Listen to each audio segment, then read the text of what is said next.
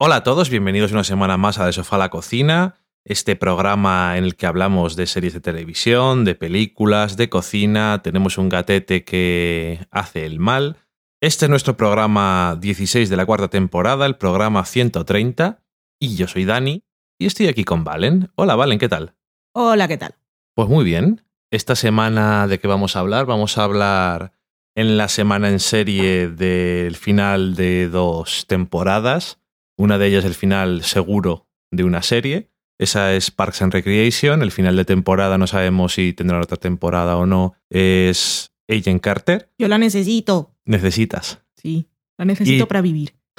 También hablaremos brevemente de la retransmisión de los premios Oscar que se celebró el pasado domingo cuando estamos hablando ahora hace unos días, el 22 de febrero de 2015, para los que vengan del futuro. En la cata de pelis hablaremos de Café de Flore y de un documental que se llama Milius. Después iremos a la cocina, donde os contaremos una receta. Y para terminar, iremos a la sobremesa, donde leeremos los mensajes que nos habéis dejado durante esta semana. Y nada más. Vamos a la semana en serie. Dices que vamos a muchos sitios, pero no nos movemos de la mesa.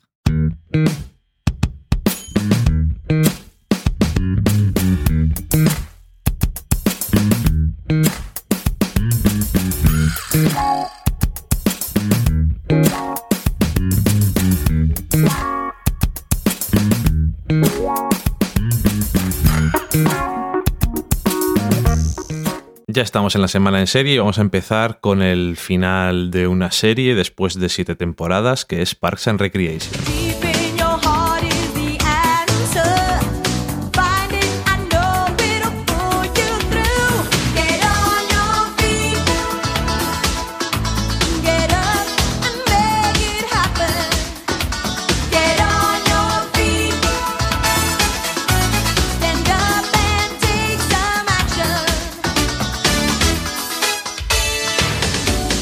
El miércoles 25 de febrero de 2015 hemos podido ver nosotros los dos últimos episodios de esta séptima temporada de Parks and Recreation, el 12 y el 13 que han significado pues el final de la serie, que nos da mucha pena también, porque es una serie de esas que le coges mucho cariño a todos los personajes y todas esas cosas. Y ya os hablamos del comienzo de esta última temporada, de los dos primeros episodios, que el primer episodio sobre todo empezó así un poco no tanto flojo como mm, eh, era un poco de ponerse en situación porque esa última temporada ha transcurrido en el futuro cercano, que es el año 2017, y durante estos 13 episodios pues hemos podido ver una nueva etapa en las vidas de estos personajes y para terminar pues hemos tenido este último episodio doble que ha tenido varias de esas cosas que tienen que tener los buenos finales. Por ejemplo, ir repasando a todos los personajes e intentar que aparezcan todos los personajes importantes de la serie. No me ha parecido el mejor episodio de la serie, lo cual me da un poco de pena. Y sobre todo porque este año ha tenido bastantes episodios que han estado muy bien. Quizás especialmente al final de todos los que hemos visto este último año me quedaría con el del concurso de las tartas. Pero ha habido episodios que han estado muy bien en general, ha tenido muchos momentos emocionantes y emocionales, y este final también. Y sobre todo, pues eso, cuando ves que te estás despidiendo de estos personajes que les has cogido mucho cariño y da mucha penica, te emocionas y... Ay, bueno, el- este episodio doble ha utilizado una, un artefacto para despedirse de los personajes que ha sido curioso, que no es el que suelen hacer a lo mejor otras finales de este tipo de series.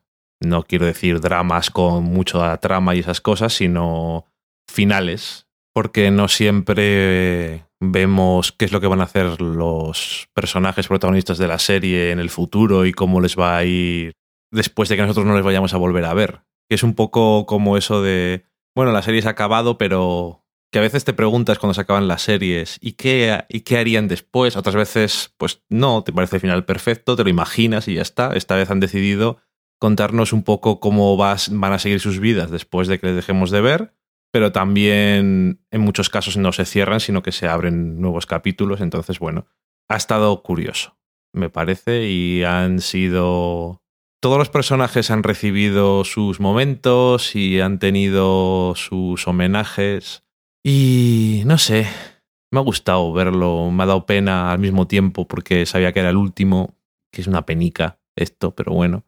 Voy a echar mucho de menos a muchos de los personajes, especialmente a, a Leslie, a Ron, a Andy, ay no sé, a April, a todos esos personajes, sobre todo los demás, también me han gustado muchas veces, a Jerry, Terry, Gary, pero estos eran los que más me o hacían gracia o me importaban las mierdas que les pasaban.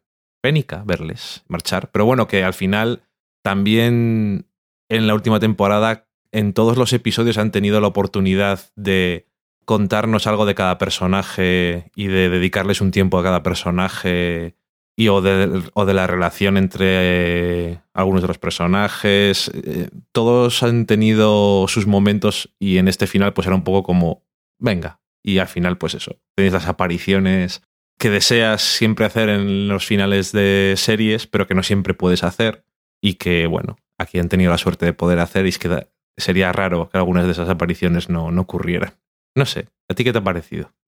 A mí me gustó mucho, me gustó mucho la temporada, que después de ver el final del anterior, hubo así como un consenso de que era un final perfecto de serie, que igual no hacía falta una temporada más, pero de todas formas no nos íbamos a quejar, porque si hay una serie que puede definirse como tenemos esa cosa para definir muchas series, que es el Happy Place, esa es Parks and Recreation, porque aparte es un mundo muy utópico que además eh, nos está hablando de política, lo cual es aún más utópico por la forma en la que estos trabajadores públicos luchan por hacer bien su trabajo, principalmente Leslie, pero ella es un agente motivador que los lleva a todos por el buen camino. Quieran o no.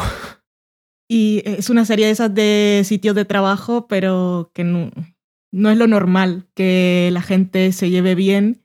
Y si algo que conseguía Parks and Recreation era am, hacer, hacer mejores personas.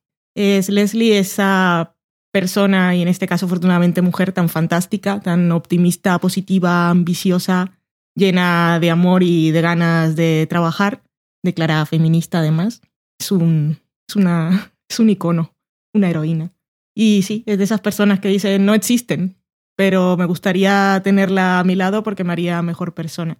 La temporada, así como decías tú, le ha, de- ha encontrado el momento para hacerle homenajes a todos los personajes, para darle sus momentos emotivos y ha estado también llena de guiños a los fans que sabe que por lo menos en audiencia no son muchos, No. aunque por el resto del mundo estemos bastante desperdigados. Aquí en España, por ejemplo, es una serie que nunca llegó, pero por aquí estamos los que estamos.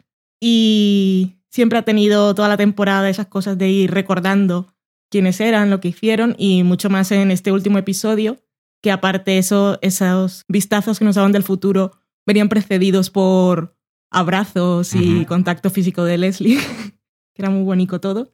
A mí también me gustó mucho el, la sesión en esa del episodio del el concurso de tartas, pero también el previo, en el que tuvimos también ese momento bonito entre April y, y, y Leslie, Ujú.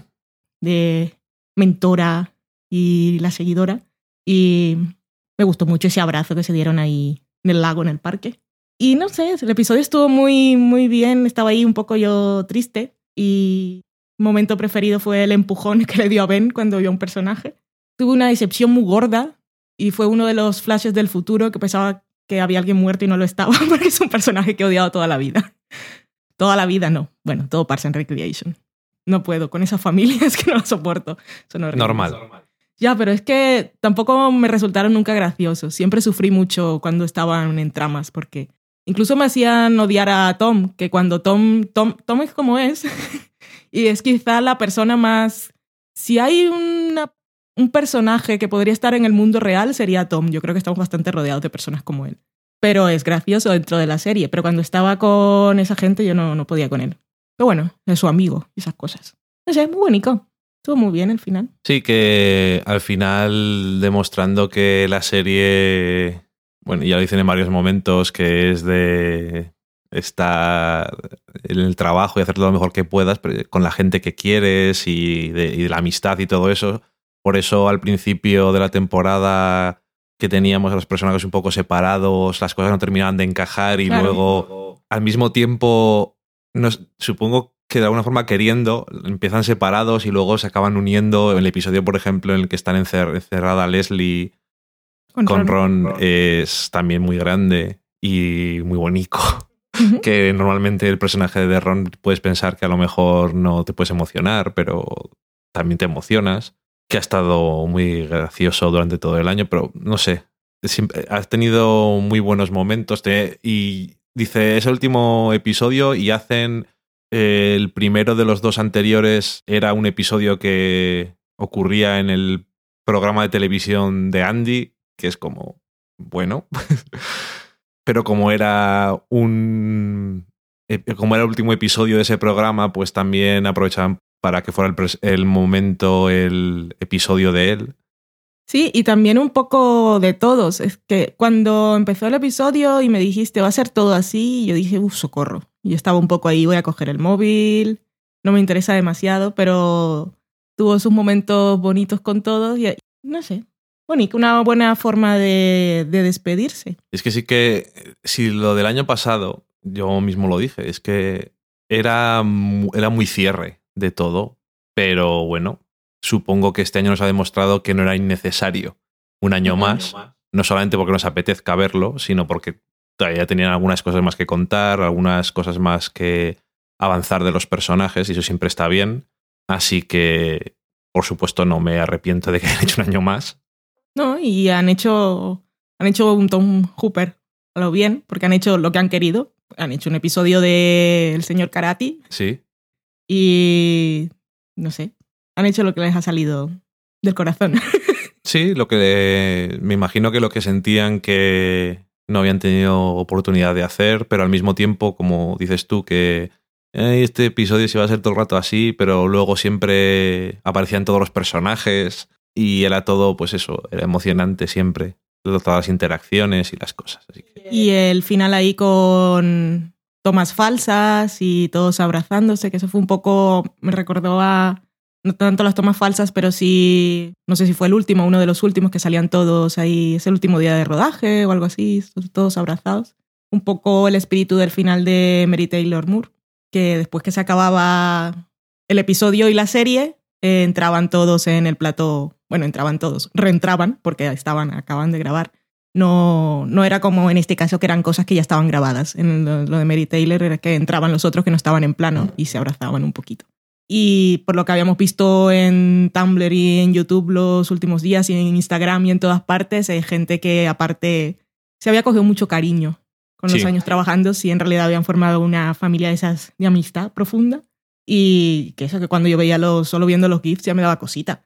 Que fue, una, fue toda una, una temporada muy, muy emotiva para todos los que seguíamos la serie porque sabíamos que se iba a acabar. Entonces todo lo que hacían nos, no, todo lo que hacían nos hacía mucha gracia, pero también era un poco de nostalgia anticipada. Y además ha conseguido, pero de una forma espectacular, separarse perfectamente de lo que se suponía que era en el principio, que ni siquiera los creadores lo tenían muy claro, porque era como un spin-off, spin-off entre comillas porque no tiene personajes en común, pero una cosa parecida The Office, pero al final no tiene nada que ver. No. Y era de otra cosa. Y, y bueno, pues eso. Nos ha gustado verlo todos estos años y una pena que se acabe, pero es que, como decía alguien en Twitter, que vi un retweet por ahí de América o algo, qué gran pena que se acabe Parks and Recreation. Bueno, por lo menos ahora tendremos las demás comedias de NBC, como por ejemplo, y se acaba el tweet. Es que que llegaron a tener una buena, una buena noche, no en audiencias, pero sí tenían The Office, Parks and Recreation, 30 30 Rock. Ujú. Es que claro, es el nada. problema que tenían es que no lo veía nadie. Luego tuvieron Community, Pero ¿por qué no lo veía nadie? Pues estaba dos hombres y medio. ahora eh, Parks, Parks, La idea de NBC era buena, pero la gente, la gente es así. Parks lo han puesto otro día en vez de los jueves como lo ponían antes, lo han puesto los miércoles, que tampoco querían tener audiencia porque es el día de NCIS Mm. que es el día en el que también pone ABC, por ejemplo, Agent Carter, de la que vamos a hablar ahora, o Agents of S.H.I.E.L.D., que para que no lo sabemos, o Fresh of the Boat, que por cierto hablamos de los dos primeros episodios y sigue estando curiosa. Y veo GIFs de los últimos episodios, he vuelto a ver otro y me ha hecho gracia también. Esa es- está bien, que quién sabe si la cancelarán o no, porque es que no sé qué audiencia pretenden que haga. Pero bueno, en fin, que nos ha gustado un Parks and Recreation, que nos ha gustado el último año, que nos da mucha penica. Algo más que decir. No. Muchas gracias, Leslie Knope. Muchas gracias y a ver qué hacen los actores ahora. A ver si les vemos en alguna otra cosa de televisión y tenemos ganas de verles en algún sitio que les vaya bien, pero siempre nos acordaremos de sus personajes. Y dicho eso, pues nos vamos a hablar de Agent Carter que ha terminado su primera temporada.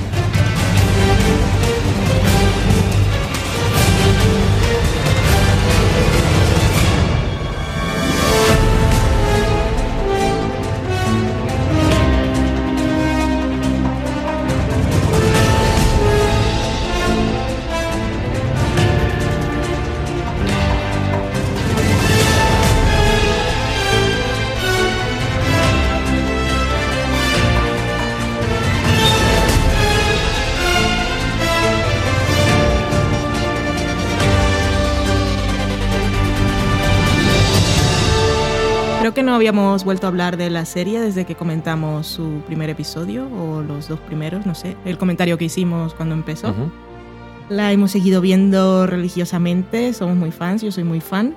Es una serie que me fastidiaría mucho que no renovaran porque, bueno, ya sé que audiencias y negocios y bla, bla, bla, pero consiguieron crear un universo y unos personajes y unas dinámicas que están muy bien. La serie aparte es muy entretenida y su rollo de espías y cosas está muy bien ambientada con el presupuesto que tengan. El personaje de Peggy es amor y las situaciones en las que la ponen y los diálogos que nos regala a las mujeres feministas del mundo. Y después de ver, bueno, ha tenido, es una serie serializada, ha tenido todo un arco temático cada episodio, bueno, cada, toda la temporada y tuvo un principio y ha tenido un final. Podría ser una miniserie perfecta, sí, porque aparte cierra un ciclo con Capitán América, pero por supuesto quiero ver mucho más de Peggy, sobre todo después de verla con Angie en el último episodio. Yo necesito ver estas aventuras y no puedo vivir si no las tengo. Ok, pues la verdad es que sí que no hablamos desde los dos primeros episodios, me parece, pero ya decíamos, o dije yo, que era una estupenda versión de lo que era. Y francamente no es que haya mejorado en ningún... O sea, no ha mejorado, sino que simplemente ha seguido avanzando y, siguiendo, y ha seguido haciendo cosas. Ha estado muy bien, o sea, es de las mejores cosas que he visto en televisión este año en el sentido de la solidez, lo entretenido siempre que ha sido, los buenos diálogos, los personajes que al principio decíamos, hay gente que dice que los personajes masculinos tal, y decíamos también, bueno, es que también serían un poco así, pero al final, y solamente ocho episodios, tengamos en Sí. cuenta, han conseguido darles bastante profundidad a la mayoría. Y incluso conseguir que te cayeran bien, que es una cosa... Es todo un mérito. Eh, al principio era como, sí, claro. O sea, yo voy con Peggy Carter y, de- y contra todo el mundo, como hace su opening ese que van dando en contra de los demás. Pero no, la verdad es que se lo ha currado bastante. Y ya te digo que me sorprende mucho, sobre todo porque hay series que en ocho episodios no hacen tanto. Hay series que tienen más de ocho episodios y entonces esta trama que tiene Agent Carter pues la tienen que estirar a 20 episodios o a 22. Sí. Y ese es uno de los grandes cánceres para mí de la televisión en abierto americana. La extensión esa loca, cuando es mejor hacer más series, más con cosas más cortas. Yo creo que están empezando a aprender ya, porque también te gastas menos dinero, me parece. O no, a lo mejor te gastas más, pero no sé, queda mejor y al final, si estás invirtiendo en cosas que pueden estar mejor, no tienes que cancelarlas porque tienen el suficiente éxito, el suficiente éxito de crítica.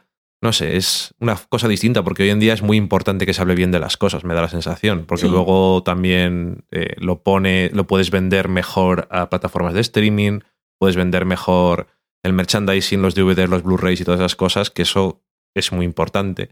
Y, mm, y bueno, los anunciantes en este caso me imagino que les gustará también sentirse asociados a algo que se supone que es bueno.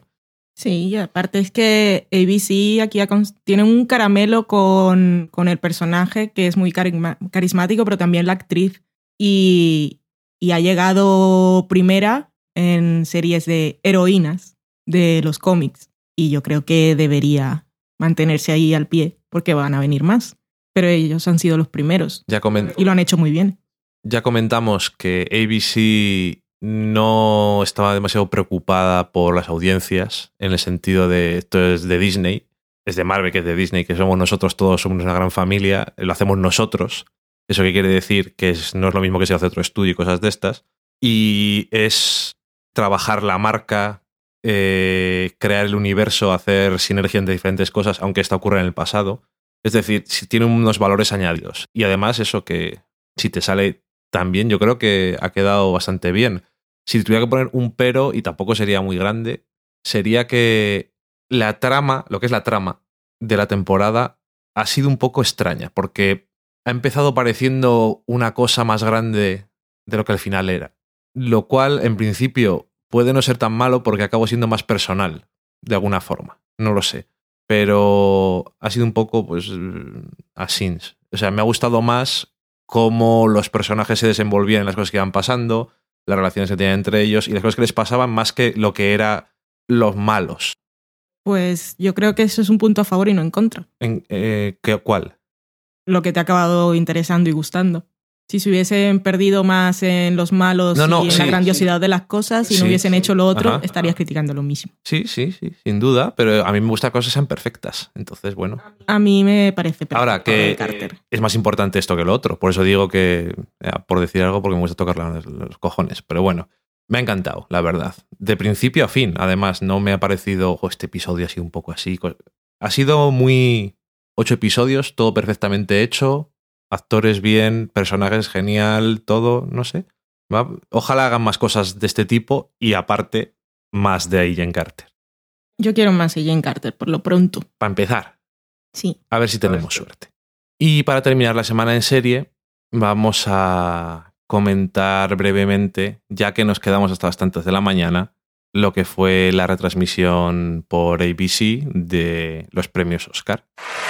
One day, when the glory comes, it will be ours. It will be ours. Oh, one day, when the war is won, we will be sure. We will be sure. Oh, glory. Oh,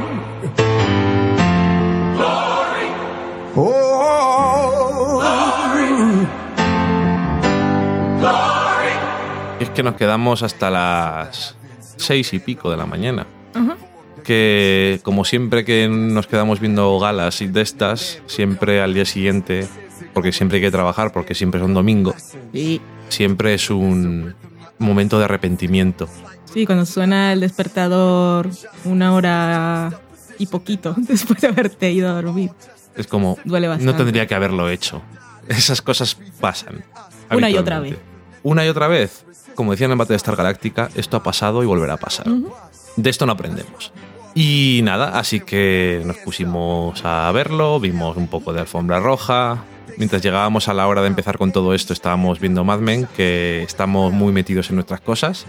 Y empezó la gala que tenía de presentador a Neil Patrick Harris, como uno se podía imaginar antes de empezar, siendo él una de las cosas que parecía que iba a ser más importante era que iba a ser eh, es un hombre que le gusta cantar y esas cosas digo pues hará muchos números musicales y tal pero aparte del número introductorio que me no cantó más Eso lo faltaba.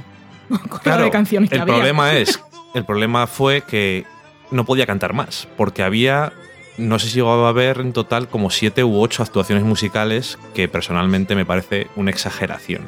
Un par de ellas, tres, si te va puras, merecieron la pena, yo creo. A mí me gustó la de Lego, porque me gustó. Me gustó la de Glory, porque estuvo muy bien.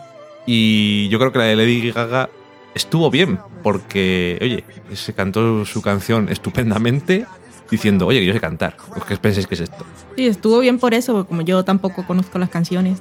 Bueno, pero a lo que me refiero es que todas las demás eran como, No, yo no sé quiénes eran los demás, ni que cantaban. aparte de no saber qué canción era, ni quién la cantaba, ni de dónde era, Bueno, la única que sabía yo era la de Begin Again, creo que se llama. Bueno, Ah, fue la primera que cantaba Adam Levine, que iba a decir distorsionaba, pero no, desafinaba bastante. joder. Es que es muy chungo lo de cantar en los Oscars. Ya le pasó a Del, a Del Denzel, es que me acuerdo, Denzel Washington.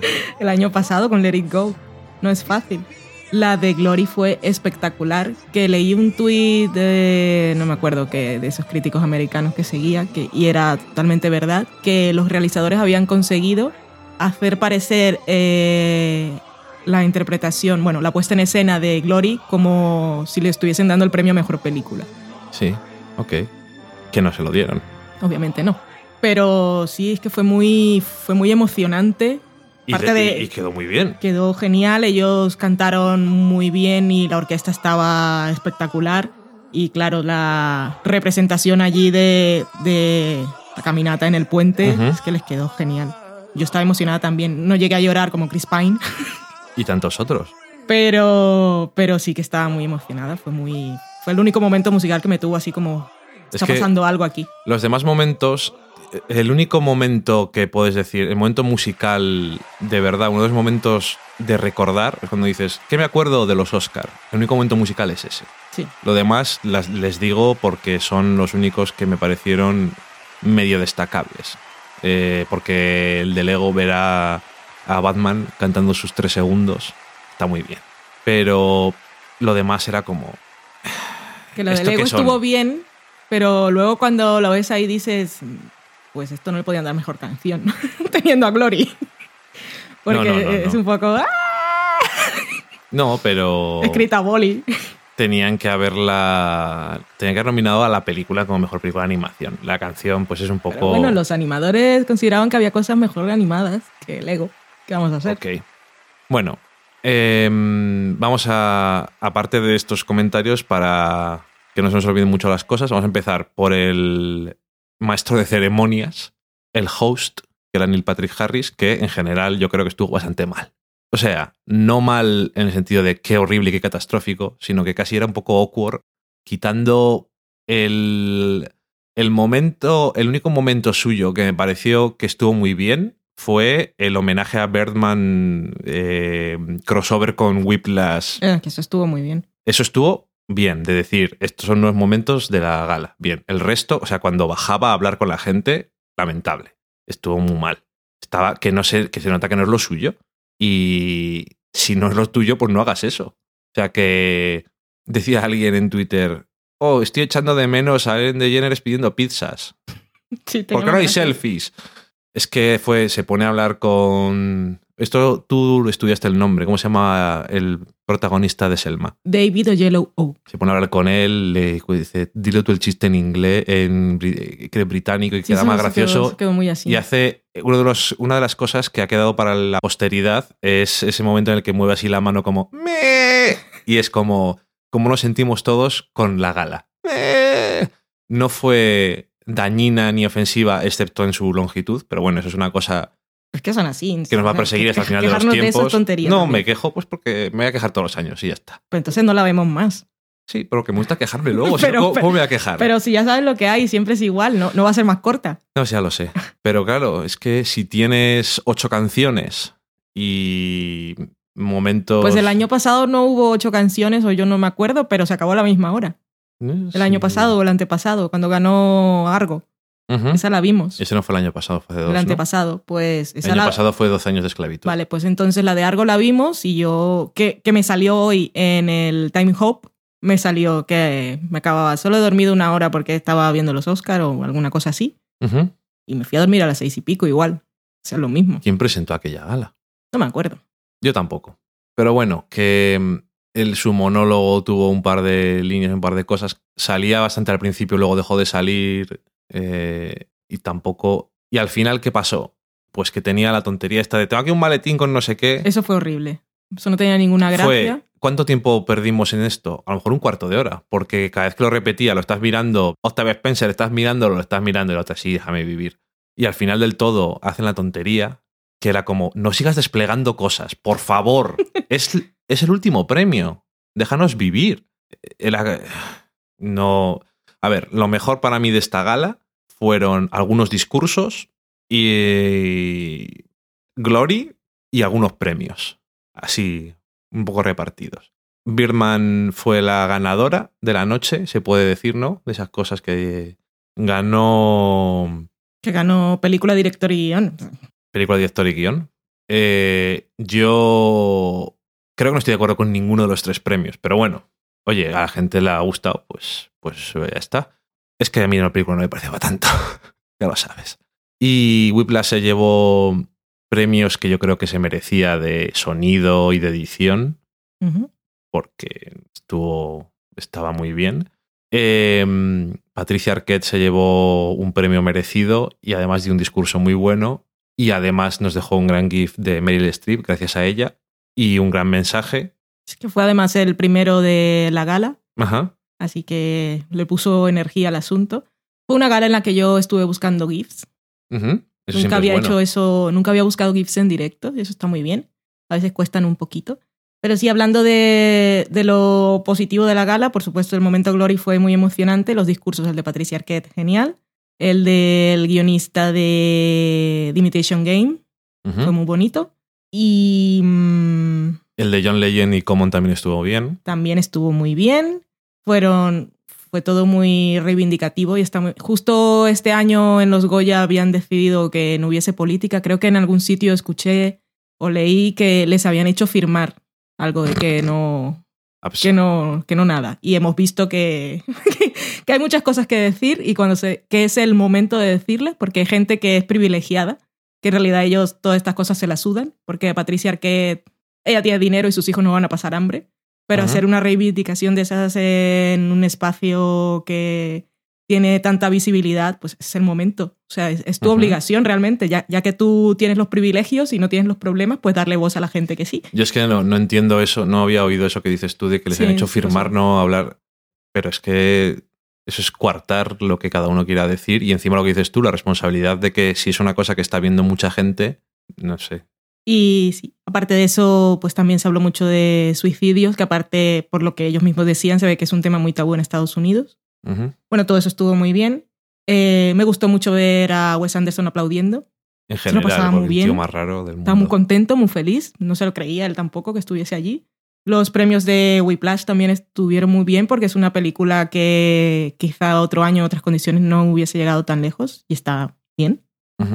Y bueno, que Berman no haya ganado todo y nuevo Boyhood, pues para mí está muy mal, pero el año en que yo vea una gala de premios y al día siguiente diga que estoy contenta con todo, pues supongo que se acaba el mundo, porque eso no puede pasarle a nadie.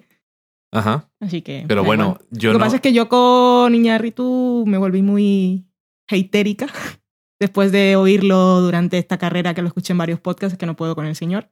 Y cuando le dieron el premio a mejor película, yo dije cualquiera te oye y nos fuimos a dormir antes de que empezara a hablar. Y lo que escuché en la sexta nominada fue que se estaban quejando porque él ya había subido dos veces a hablar. Y cuando recibió el premio mejor película volvió a hablar y no dejó hablar a los demás. Es que es muy suyo. Pesado. Topa a mí. La verdad es que sí que es un poco. Es insoportable. Y lo que tenemos que aguantar ahora, con tres Oscar.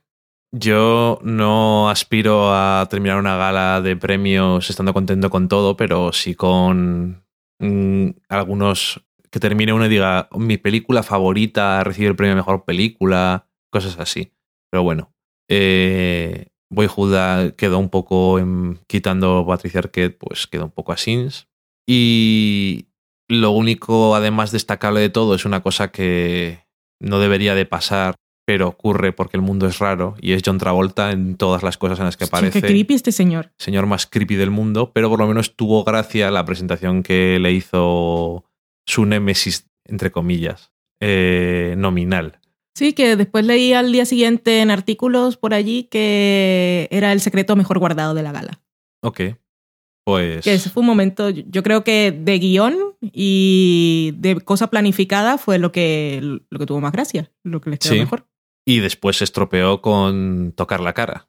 Es que este Porque qué es tío. horrible. Ahora, es, es memorable, hay que reconocerlo. Que no dejen de invitarle porque es el tío más creepy. eh, luego otras imágenes. Eso díselo a las mujeres, lo que tienen que sufrir, porque la, Ah, la secuencia de fotos que hay por ahí en Alfombra Roja de Scarlett Johansson, que Sí. no he visto ningún GIF, pero he visto cuatro fotos seguidas de ella apartando la cara. es que socorro, por favor. No, sí, lo siento. Qué acoso. Lo siento. Lo siento por decirlo. Es que es como. En fin. Es que no tengo palabras. Es que es- eh, ese hombre de dónde ha salido. Bueno, ha salido del planeta de los cienciólogos, que es lo que tiene. Hostia. En fin. Celebrities. Yo un momento celebrity y yo otra vuelta solo me acuerdo de la rodilla. Sé que hablan de la rodilla o de la pierna, pero no me acuerdo cuál era el gag. Bueno, en fin, da igual. Yo otra vuelta. John Travolta. En fin. em, yo creo que con eso lo hemos resumido. Más o menos bien, ¿no? Sí, para que un tema pasado ya también, o sea, tampoco hay que No. entrar demasiado en detalle. Solamente que dije, ya que nos hemos quedado, vamos a decir algo. Para sacarle un poco de valor. Y dicho eso, pues nos vamos a la cata de pelis.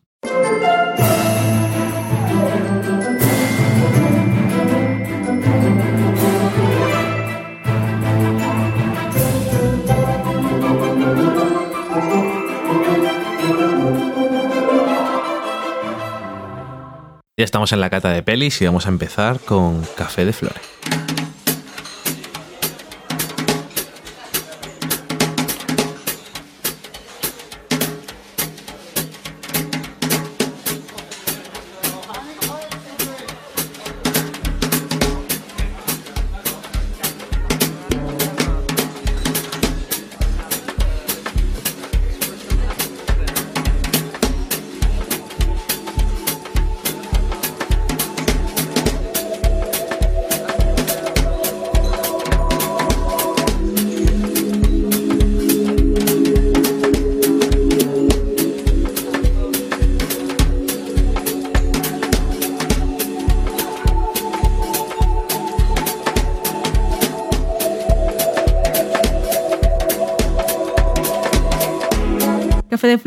Película de 2011, escrita, dirigida y editada por Jean-Marc Vallée, de quien nosotros habíamos visto y comentado sus dos últimas películas, que son Dallas Buyers Club y creo que en el programa pasado fue que hablamos de Wife.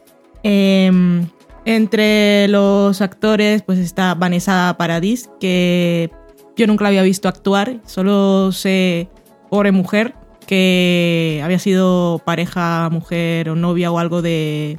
¿Cómo se llama el guarro este? que no se lava el pelo. Johnny Depp. Y es todo lo que sabía de ella, que luego vi al final de los títulos de crédito su nombre y dije, esta mujer me suena, pero no sabía quién era. Gran actuación, por cierto. Y la, la cara conocida que puede sonar, si habéis visto Orphan Black, que es la rubia que trabaja con Cosima, describirlo así de alguna manera muy superficial Sí, bueno. y sin spoilers para los que no lo habéis visto. Eh, esta película fue todo fue, fue toda una sorpresa porque no habíamos visto tráiler ni nada. Siempre nos la había recomendado Alana y Daniel Roca también ha- había salido últimamente recomendándonos esta y su anterior película también, o una, bueno, su anterior no, una película anterior. Y como estaba en Netflix decidimos verla, así nos tiramos un poco de cabeza sin, haber, sin leer ni siquiera la sinopsis que estaba en Netflix. Es una película que por el póster yo no habría visto nunca. Ujú. En el póster sale Vanessa Paradis con su hijo, así lo lleva en brazos y se llama Café de Flor y digo, esto realmente no me interesa, pero no sabíamos que nos íbamos a encontrar, así No. que fue una gran sorpresa por ese lado. No podemos contar demasiado porque porque no. Podemos decir un poco por la sinopsis oficial y quitando cosas que es- nos cuenta dos historias que están separadas en el tiempo por algunas décadas. En una tenemos a Jacqueline, trabaja en una peluquería, es una mujer humilde, tiene un niño que tiene síndrome de Down, su marido no quiere saber nada de eso y ella es una madre dedicada, amorosa, que quiere que su hijo pues crezca como un niño normal. Que no tenga las limitaciones y que no esté apartado por, por su enfermedad. Y luego, por otro lado, esto está en París. Y por otro lado, tenemos en el presente a una familia de personajes. Tenemos al marido, eh, dos hijas, su nuevo amor y su exmujer. Ujú. Y estas historias se nos van contando de manera intercalada. El punto de unión que tenemos es Café de Flore, que es el disco, un, disco, un vinilo con una portada roja. Bueno, es, es una canción del disco, ¿no? Sí. El disco creo que se llama Café de Flore. Ah, Bueno, no lo sé. canciones para recordarla. Sí, cierto. Bueno, una canción. Hay mucha música en la película. Por cierto, que el, el señor del presente es disc jockey, Ujú. eh, que es muy famoso, viaja por el mundo a dar sus conciertos de disc jockey, Ujú. a pinchar, vamos. Y, y- y es una película, sobre todo, es mucha atmósfera. Yo entiendo por qué Reese Witherspoon contrató a este señor para que la dirigiera en la película Wild, porque es un, es un tipo que tiene, tiene mucha magia. Y la película tiene esta, el montaje es espectacular y tiene algunos planos que van siendo recurrentes y cómo puede estar relacionada la historia nos van dejando, no nos van dejando nada. Y cómo relacionar a la historia a través de algunos planos que se repiten. Es que, bueno, que no podemos contar nada más porque aparte el final está muy bien. La película habla del amor en su forma más pura y habla del amor también en una forma muy trascendental y mística, de esa de las almas gemelas y las personas que están conectadas. Y a mí me deja el gran personaje de Jacqueline, que es la madre, que es así como no puede haber una mejor persona en el mundo. Y es una persona que lo que nos deja claro es que el amor es una cosa muy pasional y que te puede consumir la vida. Con eso no estoy diciendo que la mujer se la vaya a consumir la vida por el amor, pero es que he visto pocas veces un amor tan, tan intenso y obsesivo como el de esta madre amorosa por su hijo Laurent. Una película en particular, sin duda. Y se nota que decían. eh, creo que era Daniel Roca, ya estaban pitando los oídos, que decía que le gustaban más las películas de este director cuando hacía los guiones él, que eran más suyas y que las últimas películas le habían gustado menos. Puedo entender que si eres muy fan del director, Si sus lo de antes, claro, sus películas americanas son más convencionales. sobre todo a las Bayers Club no tiene nada que ver. No. Wild aún es más más, mágica. Bueno, Sí. es que yo a Wild le tengo mucho cariño por el personaje y la historia que cuenta. Pero sí que veo mucho de su forma de contar las cosas. No, eso En Wild la veo. no se ha convertido en un director cualquiera Mm. por pasarse a, entre comillas, el, el mainstream, porque tampoco no, nos va dejando sus sellos. Tampoco nos engañemos porque ninguna de esas dos películas es esos exitazos que todo el mundo ha visto y esas cosas. Tengo que reconocer que viendo esta película yo personalmente tardé en entrar. O sea, estaba interesado, digo, vale, las historias y tal, pero hasta que no llega a cierto punto que ahora mismo ni voy a pensar en alto ni me acuerdo especialmente, pero estaba un poco desenganchado.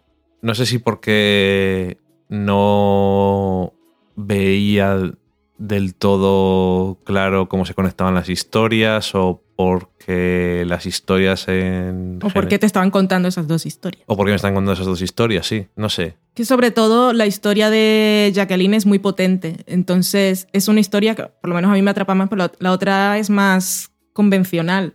Y mm, al principio parece que es simplemente el cliché de la crisis de la mediana edad y el hombre que se consigue un amante. Entonces, Eh, me, me costó meterme en la película quizás, quizás demasiado. Entonces, por eso no... Esta, esta sí que es una película que no porque tengo demasiadas cosas que hacer, pero en cierto momento de la vida no me importaría volver a ver ahora que ya sé cómo es la película. Porque hasta que no llega a cierto punto estaba demasiado poco inmerso. Entonces, no, a lo mejor no aprecié ciertas cosas de la película. Luego en el último tercio me gustó más, o me metí más, eh, me gustó más. y al final, pues sí veo perfectamente cómo no hay nada de lo de antes que sobre. O sea, el cómo va construyendo las cosas y los ambientes y las relaciones, creo que no, se, no puede hacerlo mejor. O sea, no sobran trozos. Pero realmente me, me costó terminar de entrar en la película. Y eso que eh, la dirección y eso siempre, que ya lo dije cuando hablábamos de Wild, que a veces, pues sí, es el montaje, la edición que también la hace él, pues a veces es un poco más un poco más especial que en las últimas películas que hemos visto, pero siempre también al mismo tiempo sigue haciendo eso que hace, que decía el otro día hablando de Wild, que es eh, tener planos y cosas que parecen que son nada, pero son algo. Y luego te das cuenta de que son algo y te llegan sensaciones y ideas muy fácilmente. No sé, me interesa ver otras películas de este hombre porque son propuestas interesantes y esta película, además me imagino que me imagino que la otra película que nos han recomendado, que ahora mismo no me acuerdo cómo se llama, Sí, es como crazy, pero Sí, son con las, puntos, sí, una- son las un iniciales. acrónimo. Ujú. no creo que sea igual que esta o que vaya no, no sobre tengo ni idea. que vaya sobre lo mismo. También me voy a tirar a la piscina sin saber lo que Quiero hay. decir, no tengo ni idea, pero eso que me interesa, pero en esta me costó, me costó un poco, o sea, estaba tan poco metido que hasta cierto momento no me había dado cuenta de que estaba en el pasado, una de las historias. Ok. O sea, estaba como un poco desconectado o estaba demasiado inmerso a lo mejor en los personajes, es otra forma de verlo, que no- ni me fijaba en lo que había alrededor de ellos, pero porque no, realmente no es importante. Pero no sé, era algo no me terminó de encajar del todo desde el principio de la película. Pero no, desde luego tam- tampoco es una película que podemos recomendar a todo el mundo y tampoco sabría decirte, pues si os gusta este tipo de película como tal o cual, no sabría un ejemplo, no sabría decir un ejemplo tampoco de una película que se parezca a esta. Tú seguro que tienes un poco más ahí en, el, en la solapa. Eh, sí, pero no. Yo sí la recomendaría. Lo que pasa es que luego no me vengáis a reclamar. Está muy bien. Yo esta sí la recomiendo. Ahora, si no os gusta, os aguantáis. Os jodéis. A mí me gustó mucho. Yo sí estaba muy, estaba muy metida, pero sobre todo en la, en la historia de ella. Cuando estaba en la historia de él, que en realidad es la historia de su exmujer, pero bueno, era más siempre él, mm, me costaba más porque me parecía todo más cliché y no me interesaba A ver, es que nada. la historia de, de Jacqueline es como más. Es, es muy intensa y, y atrapa más, pero también como. Para, que- para mí, porque yo estaba. Eso, no estaba del todo metido, como se intercalaba con esta otra, que sí que a lo mejor tarda un poco más en que te estés más involucrado o entiendas algo de los personajes, a lo mejor. Que sobre todo a mí la que me interesaba era la exmujer. Y no sale y mucho. como no...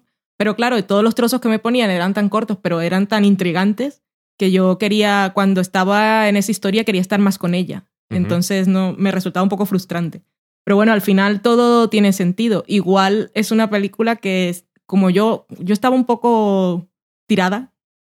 No tirada de no tengo nada más que hacer, sino... mm, estaba tirada antes de llamar Ballet. Yo dije, cuéntame lo que me quieras contar. No estuve muy atenta a pistas, ni, ni estuve buscándole el sentido a por qué me estaba contando las dos historias. Pero creo que igual alguien que está muy atento, pero es que no sé tampoco si alguien que está muy atento puede esperar que sea eso de lo que le estén hablando. Francamente lo dudo. Pero, oye, ¿es posible? Pues a lo mejor sí. Mm, Yo lo dudo. No sé. En cualquier caso, que al final todo está perfectamente cerrado y eso. Y el Es un bonito rompecabezas. Pero Y- es que me gusta mucho el estilo de este señor que claramente tiene uno. Sí, sí. Y Y el, el último tercio creo que es lo mejor de la película. Al final. Pero bueno. Que yo sí que la recomiendo, pero eso es- no es una película. No es una película para todo el mundo. Que claro, como en, en otro tipo de películas puedo recomendarle decir por qué. Porque sin decir spoiler puedes decir de qué va y qué te cuenta. En este caso hemos sido tan etéreos y místicos como lo es la película. Que no podemos decir más. Entonces es más arriesgado por mi parte y por parte de quien me escucha confiar en lo que estoy diciendo porque en realidad no estoy diciendo nada, pero es que no puedo decir más. Solo decir que si le gustan las. Si ha visto las últimas películas eh, de la etapa americana, la llamaré, que ha hecho, sí hay cosas estilísticamente, pero que no se parecen en nada a las películas. En cuanto al guion y eso. En cuanto al tipo de historia que es, no se parecen mucho.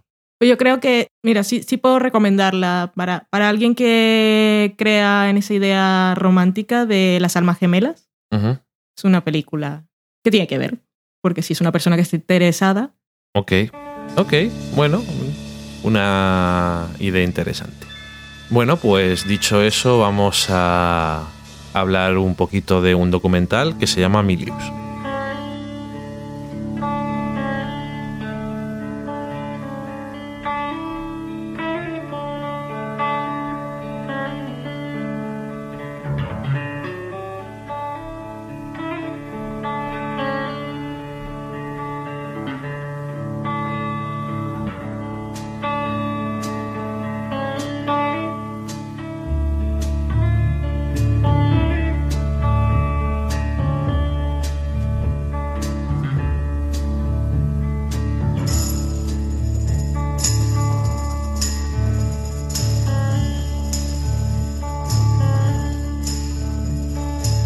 This is the end, beautiful friend.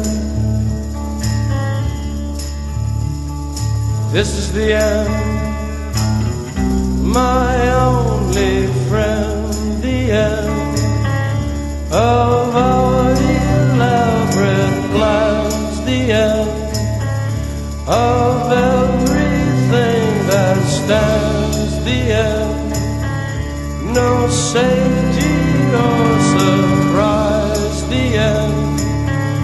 I'll never look into your eyes again. Pues Milius es un documental que vimos en Netflix que lo vimos poco por curiosidad, porque era una cosa un poco... ¿eh? Viendo la descripción. ¿Esto qué es? ¿qué descripción? Venía la descripción que John Milius eh, fue un- uno de los personajes importantes en el mundo del cine americano en los 70 y los 80, pero luego de repente pues desapareció de la faz de la tierra y no se había vuelto a saber de él. Bueno, ¿Qué ha decía, algo más como que lo habían baneado. Sí, era como él trabajó en Apocalipsis Now, en en, Harry el sucio. en- en Harry el Sucio, trabajó en Jaws, en fin, eh, en muchas películas famosas y luego eh, Hollywood le ha dado la espalda y lo ha mandado a tomar por saco. ¿Por qué? ¿Qué ha pasado? Y bueno, pues es un poco sobre este personaje. Y es que digo personaje porque es que es un personaje. ¿Lo es? No solamente es una persona, es un personaje. Es uno de estos cineastas que surgen en la época en la que eh, surge pues eh, Steven Spielberg, George Lucas, eh, empiezan también a trabajar eh, Scorsese, Coppola. Coppola, toda- Malik. Terrence toda esta gente que no la conoce nadie, ¿no? Pues eso, gente muy famosa, muy de los mm, quizás de los directores y autores pues, más importantes de la historia del cine americano, ¿no? Que se, bueno, se les conoce muchísimo. Es un poco esos autores que son tanto comercial como, eh, influen- como influencia de, genera- de las generaciones. Es Que un- también decía el documental algo que yo no había leído, escuchado nunca, y era que en esa época los estudios estaban chapando todo, pues la gente no le interesaba el cine. Y, Y bueno, y salvaron el cine, Toda sí. esta gente tuvo oportunidad de entrar porque en realidad no, no había una industria ni había grandes nombres que llevaran gente a las salas. Entonces hubo la oportunidad de que entrara gente nueva. Y en el documental hemos nombrado a toda esta gente porque es que salen hablando sobre Sí. la vida de este señor. Harrison Ford también aparece. Y el sujeto del documental, John Milius, pues empezó haciendo eh, algunas películas que. Una que se llamaba Devil, eh, Devil 8 o algo así. Bueno, que en sus palabras tenían suficiente dinero para hacer el trozo del patíbulo y entonces hicimos una que eran 8 y era malísima y él mismo lo dice, ¿no? Y entonces él empezó, él era. quería ser director, pero también guionista y realmente se abrió camino siendo guionista. empezó haciéndose famoso pues escribiendo el guion de Dirty Harry, de Harry el Sucio, y de muchas otras películas que también te pueden gustar o no gustarte, pero son de esas películas que han quedado en el subconsciente de la gente que ha visto películas en ciertas épocas, ¿no? Y toda esta gente que aparece en el documental le reconoce su talento, sobre todo para los diálogos. Ajá. Y para dejar frases lapidarias y, y demás, ¿no? Entonces también fue el que hizo el guion de Apocalipsis Now. Eh, decía Steven Spielberg, pues yo, este colega y tal, siempre que necesitaban ayuda, pues se la pedían. Decía, yo tengo aquí una escena cuando está en el barco hablando de la guerra y tal, y no sé cómo hacerla un poco más larga. Y entonces al día siguiente le llegó 10 páginas y dijo, esto es un poco largo. y, Es en tiburón, ¿no? en tiburón, sí. Y, y bueno, pues eso es una, también es una escena bastante, bastante famosa de la película, que en general tiene muchas escenas famosas, pero bueno, icónicas, pero esa es una también famosa y la escribió él. Y mm, bueno, él también fue el director y guionista de Conan el Bárbaro, también de otras películas, pero llegó a su punto, el punto este en el que dejó de hacer cosas con Red Dawn, que han hecho hace poco un remake, en el que salía el señor Thor. No sé de qué me habla. Da Eh, igual, continúa. Red Dawn, Amanecer Rojo, que es- era, era una película sobre los comunistas que llegaban a Estados Unidos y tal, pues hicieron un remake hace poco, y tal, fue un fracaso bastante gordo, porque eh, era muy mala, para empezar. Y en ese momento eh, en el que se hizo en los 80 en Estados Unidos, lo que ocurrió fue que la película no gustó porque hablaba de cosas que no le gustaba a la gente y cosas de la guerra. Y aparte de todo eso, él se había cu- cultivado una cierta imagen porque está como, está como, una, está como una chota, el hombre. Es un. Es uno que él dice que es un anarquista zen sí, ese concepto. que es. que es muy. Es como muy de derechas, pero de una forma radical extraña, no igual que otras personas en Estados Unidos. Le gustan muchísimo las armas. Y le gusta quedó- llevar la contraria. le- y, como nos decía su familia, a él lo que le gustaba era. mm, Como ¿Qué vais a una cosa? Pues al revés. Como yo, pero sin ciertas cosas. Y decía, yo no, yo soy un hippie, pero no estoy con los hippies porque no me han elegido rey de los hippies. Es una persona de estas que es más grande que la vida, ¿no? Y le gustaban sus armas, él estaba traumatizado, entre comillas, porque quería ir a la guerra, pero no pudo ir. Él decía, tenía, el, el plan de su vida era, bueno, voy a la guerra, me muero y ya está. Pero no le dejaron ir porque tenía asma y entonces dijo, pues me meto aquí al cine por hacer algo. Y entonces eso, tuvo pues una carrera muy curiosa escribiendo películas que además es curioso porque realmente, ¿quién se acuerda de este nombre? De la gente que no es estudiosa del cine o a la gente que nos estáis escuchando, ¿os acordáis muchos de este nombre? Yo no. Si piensas en oído. Apocalipsis Now, piensas en Francis Ford Coppola. ¿Mm? Y, el Y propio- Marlon Brando. y en Marlon Brando. Y Charlie Sheen. el- Charlie no. en Charlie Su Sheen, no, padre. Martin Sheen. Y el propio Francis Ford Coppola dice en el documental, los momentos que todo el mundo recuerda de Apocalipsis Now son gracias Mm. a John Milius. Y es lo que es curioso, ¿no? Que No es como Alejandro Iñárritu, que todo No. lo ha hecho él. exactamente. Es el nuevo Tom Hooper. Haya que meterlo. Y, y eso, y llegó un cierto momento en que eh, no le, como dicen en el documental, no les valía la pena el, la molestia que era tratar con un personaje como este. Era así. Y hizo esta película que no, no gustó a la gente, que Hollywood era muy liberal y esto que era sobre la guerra, aunque él dice que al final la película acaba con una imagen que según él es como la guerra eh, no vale para nada. Queda un monumento aquí de gente que se ha muerto y, no va, en un sitio donde no va nadie, aunque igual era demasiado sutil. y teniendo en cuenta la percepción que la gente tenía sobre él, pues es lógico que a lo mejor quedaran un poco ciegos a eso. Que es curioso, que no lo sabíamos tampoco, fue el creador de Roma, la serie de HBO y la BBC, que estaba tan bien. A él le gustaba hacer cosas así a lo grande. Que yo siempre le atribuía a Roma al señor del mentalista. Ajá. Él, él era el showrunner, Ya. pero por lo que tengo entendido, eh, John Milius fue el que creó la Sí, sí, serie y eso sí, solamente creo que escribió un guion nada más. O Mm. sea, hizo lo que hizo y ya está. Y dice en cierto momento, pues había en esta película había que meter un poco de. había que meter violencia, había que meter violaciones y no sé qué. Y digo, bueno, en Roma ya veo que también tenía las cosas que te gustan a ti. Un tío consistente. Y eso es curioso porque a lo mejor la mayor parte de los autores y de las películas de las que se habla en el documental, pues, a lo mejor no eres muy fan. Yo personalmente, pues, tampoco mucho. Pero hay que reconocer que son hitos, son cosas icónicas y que todo el mundo conoce por alguna razón.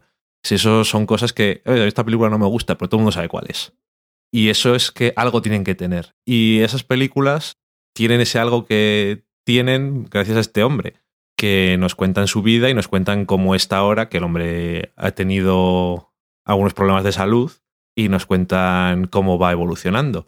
Y que tiene un proyecto ahí que no sabemos nunca si llegará a hacerse de, sobre Gengis Khan, que también le pega mucho. Cualquier cosa que sea de gente que va por ahí matando y, y que sea así como muy a lo grande y bueno, en fin. Creo que ya ha pasado su momento. Yo creo que Es también. un señor como muy del pasado y de esos del pasado que yo no quiero que vuelvan. Es una persona de esas que yo no invitaría a mi casa a cenar. Bien, ok. Pero es historia del cine, historia del cine que no conocía.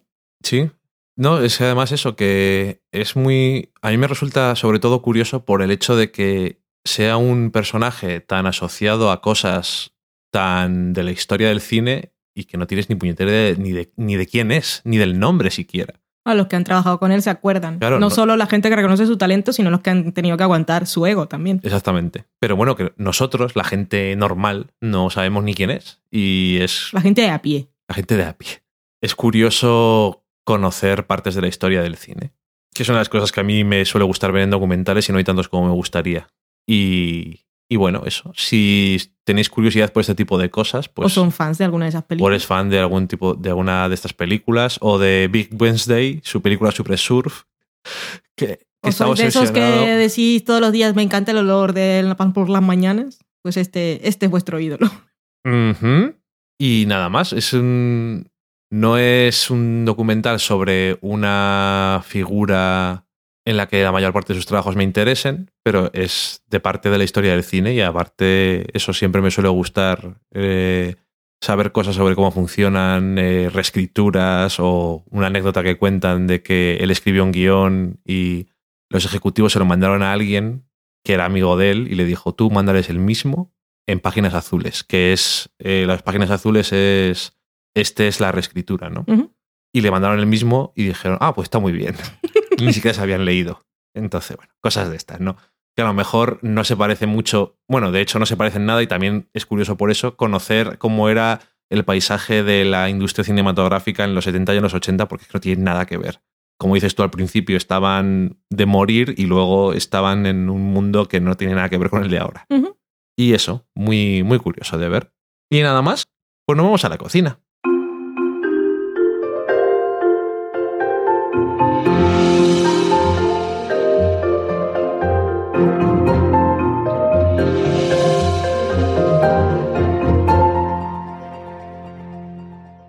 Bueno, ya estamos en la cocina y hoy os voy a decir una receta de raviolis con huevo dentro.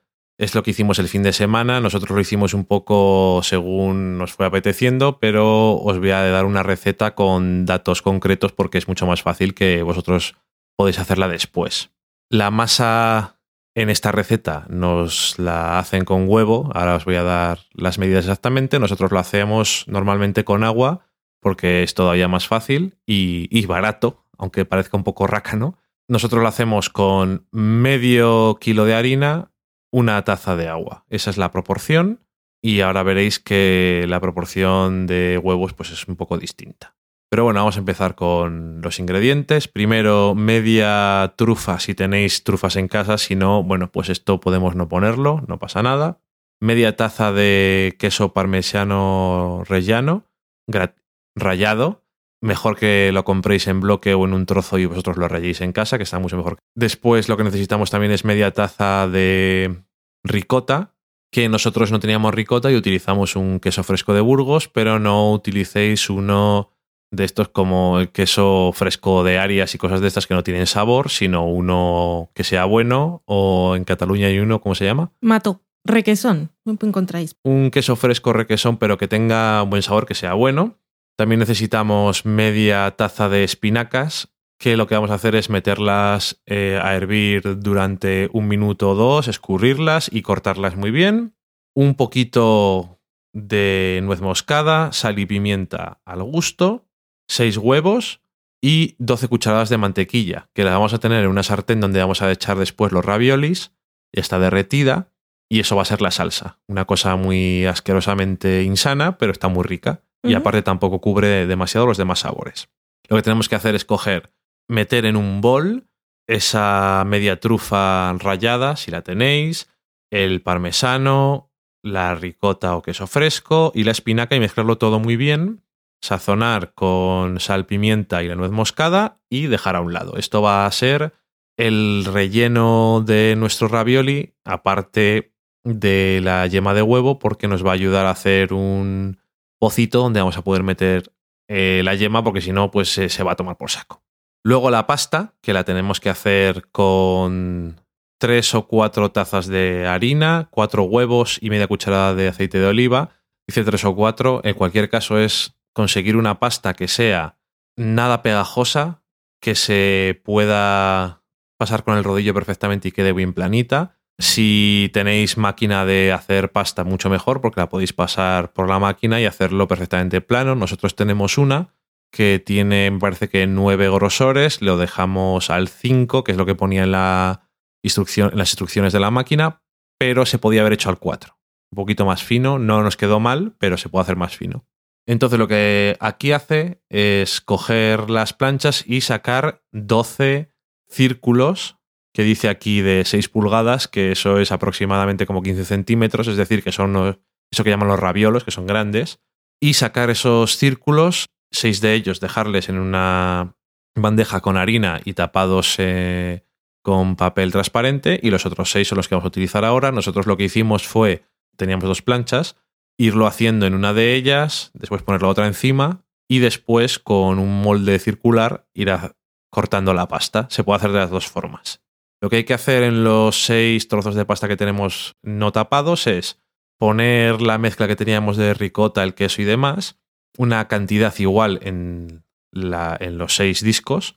Se puede hacer, o bien como hicimos nosotros, con una manga pastelera, hacer un así un círculo de uno o de dos niveles para dejar allí la yema de huevo, o bien podéis poner un montoncito de esta mezcla y hacer un agujero así un poco con una con la parte de atrás de la cuchara. Y después llega la parte un poco más, iba a decir técnica, pero un poco más coñazo, que es ir separando todas las yemas de los huevos, que lo tenéis que hacer con mucho cuidado y además intentando que no quede nada de la clara del huevo. Y además que no se rompa. O sea, es que es toda una cosa. Mejor, por decirlo de algún modo así claro, mejor tener huevos de sobra hacen falta huevos. Después ponemos esos discos que teníamos reservados, les ponemos encima y vamos presionando alrededor para que queden bien cerrados. Hay que tener en cuenta que si queda un poco abierto por algún lado y lo, cuando lo echemos al agua hirviendo, se va a meter agua hirviendo dentro y se va a cuajar la yema, entonces ya no va a tener ni puñetera gracia el asunto. Entonces, lo que tenemos que hacer una vez que les tenemos es echarles en el agua hirviendo durante dos minutos, agua con sal, nada más dos minutos, parece poco, pero enseguida se hacen, y después les vamos a ir sacando, si tenéis una espumadera o cualquier cosa de estas se saca muy bien, y lo vais echando en la sartén donde está la mantequilla derretida, ya eh, está un poco calentito, y lo vais a ir rebozando allí, echáis en el plato cada uno lo que le toque, si teníais la trufa, rayáis un poco encima, y un poco más de ese queso rallado tan bueno, y ya está. Muy Al bien. partirlo, lo bueno es que tiene que salir la yema, Y hay que tener pan. Ajá. Tiene que salir la yema como un líquido dorado y maravilloso y entonces hace todavía más salsa diferente y, y un sabor muy rico. Y dicho eso, nos vamos a la sobremesa.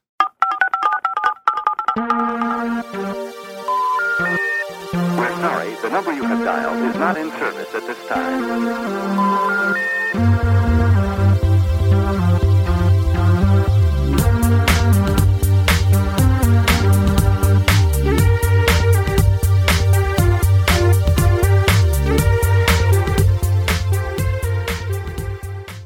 Ya estamos en la sobremesa y vamos a ver qué nos habéis contado en Twitter durante esta semana, porque me parece que no tenemos nada más hoy. Nope.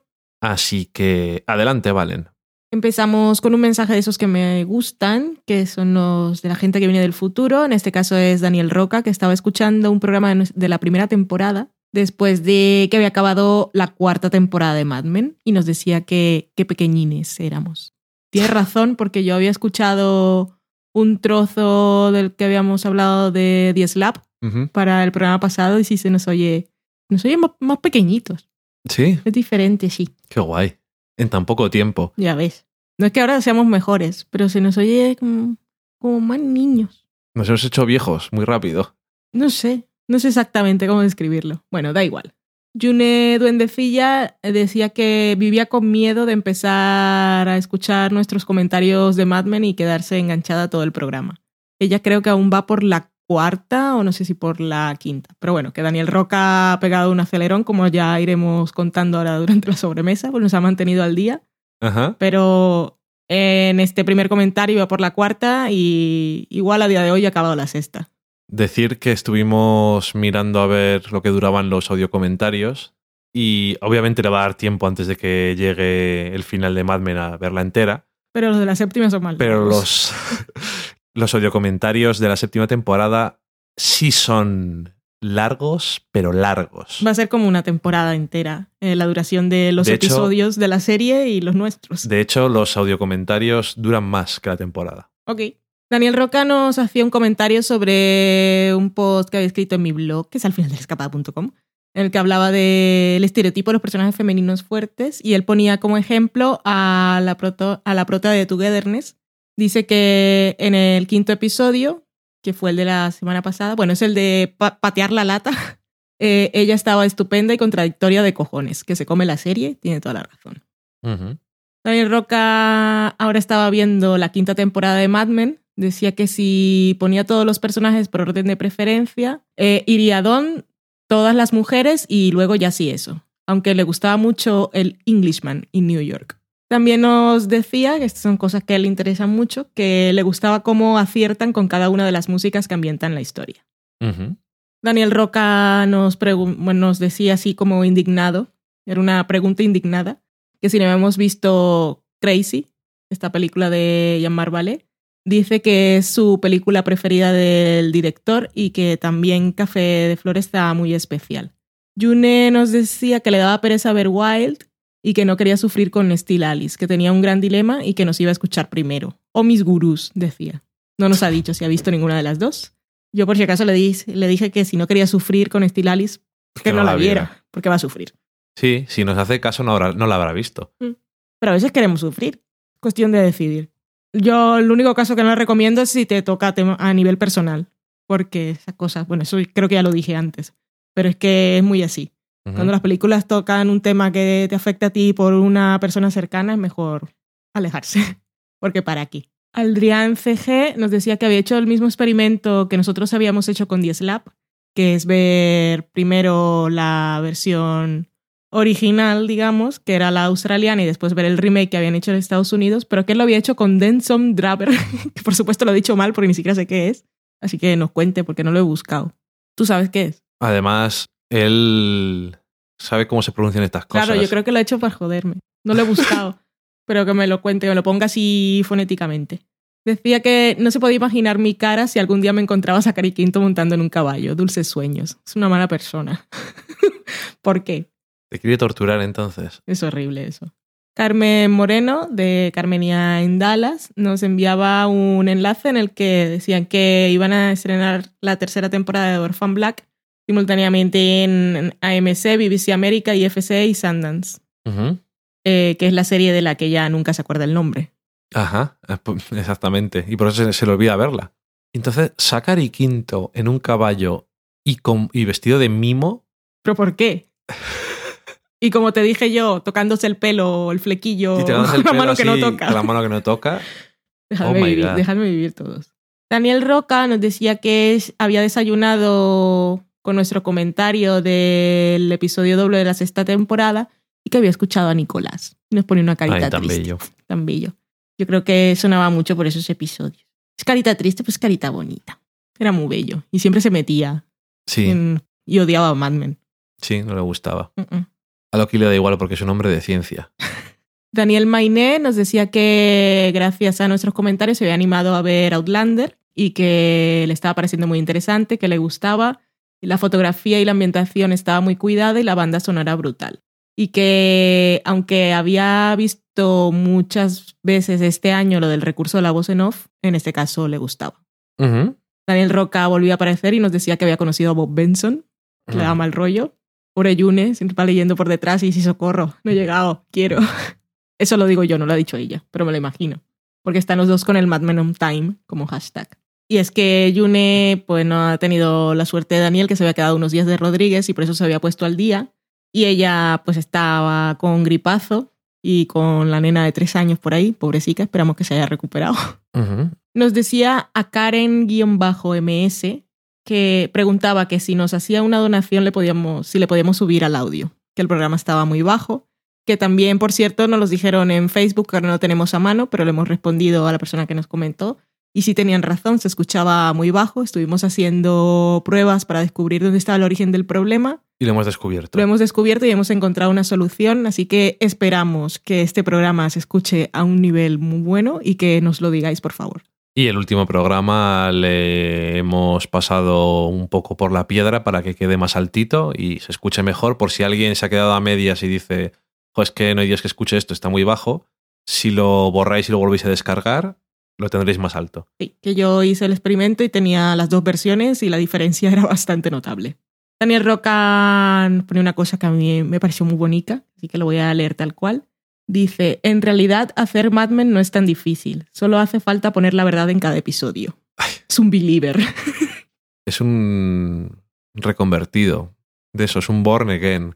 Su rutina en esos días que estaba de Rodríguez, que ya se le estaban acabando, era ver un capítulo de Mad Men on Time en la cama y desayunar con nuestro audio comentario. Qué bonito todo. Yune Dondecilla nos decía a nosotros y a los de Yo Disparé a JR que le gustaría un crossover en el que habláramos sobre personajes femeninos fuertes y... Bueno, que tampoco sé si se refería a nuestra postura con Gone Girl y la de Sí, era de eso. porque era lo que estaba hablando en ese momento, pero bueno. Tendedero nos decía a nosotros y a los de premios Oscar lo que yo te diga, pelivista, los extras, que bueno, que nos agradecía por informar de la carrera de los Oscar y hacerlo tan divertido. Me alegro. Y de, y de que nos ponga con gente que realmente habla de la carrera de los Oscars. Nosotros antes comentamos las películas y eso. Sí. Yune nos decía que al final no le había quedado claro si recomendábamos, si recomendábamos o no The Slap original, que la tenían pendientes. Yo le dije que nosotros en realidad nunca la hemos visto entera, pero que por ahí los que sí lo han hecho sí que la recomiendan. Por ejemplo, Cecilia G. Díaz le decía que es una serie con unos retratos de personajes fabulosos y que es una delicatese. Desde luego, la eh, versión de NBC no. No, esa no. Si hay que ver una, si queréis ver una, pues es la otra. Daniel Roca ya iba por el séptimo episodio de la sexta temporada de Mad Men, La el locura. episodio de la habitación del hotel, y solo ponía un uff. Bebels, o la que tal, que ha reaparecido, dice que va a su ritmo y que esta semana le tocaba ponerse al día con nuestros programas, que no sabemos por cuál va. Es una de las que viene del futuro, así que muy bien.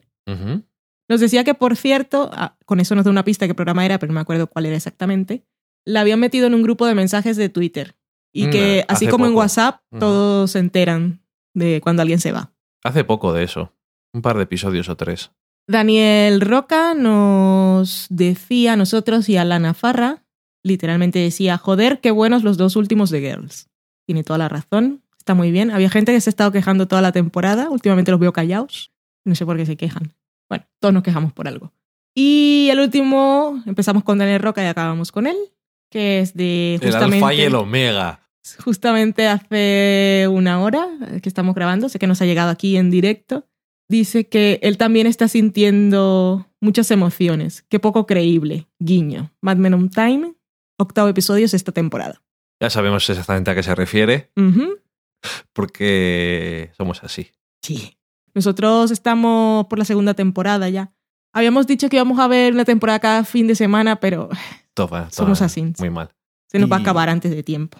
Bueno, y con eso hemos terminado. Sí, hemos acabado el programa. Pues con eso hemos terminado el programa. Y os recordamos alguna forma de contactarnos. Tenemos un blog que es del sofalacocina.com. Ahí vais a tener muchos enlaces. Está Twitter, que es del Sofá Podcast, del Sofá la Cocina en Facebook. Nos podéis escuchar en Evox, en iTunes, eh, algunas veces en Spreaker, en Stitcher, los miércoles a las 9 de la noche en Radio Battletoads. Nos podéis dejar comentarios también en el blog. Nos podéis mandar audio comentarios, podéis hacer todo lo que queráis. El caso es que nos lleguen vuestros comentarios y los leeremos aquí y os contestaremos de todas formas siempre antes de hablar aquí, que nos gusta ser educados. Y nada más, que con eso terminamos este programa. Sí, se ha acabado. Y por favor, decidnos si notáis un cambio en el nivel del volumen del audio, porque nos ha costado 70 euros. Así que me gustaría saber que han estado bien invertidos. Adiós. Adiós.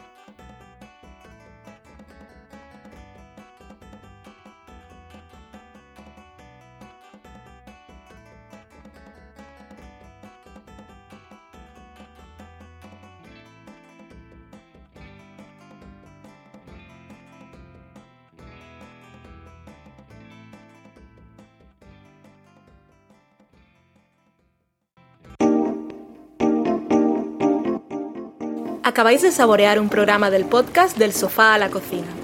Para prepararlo hemos usado los siguientes ingredientes.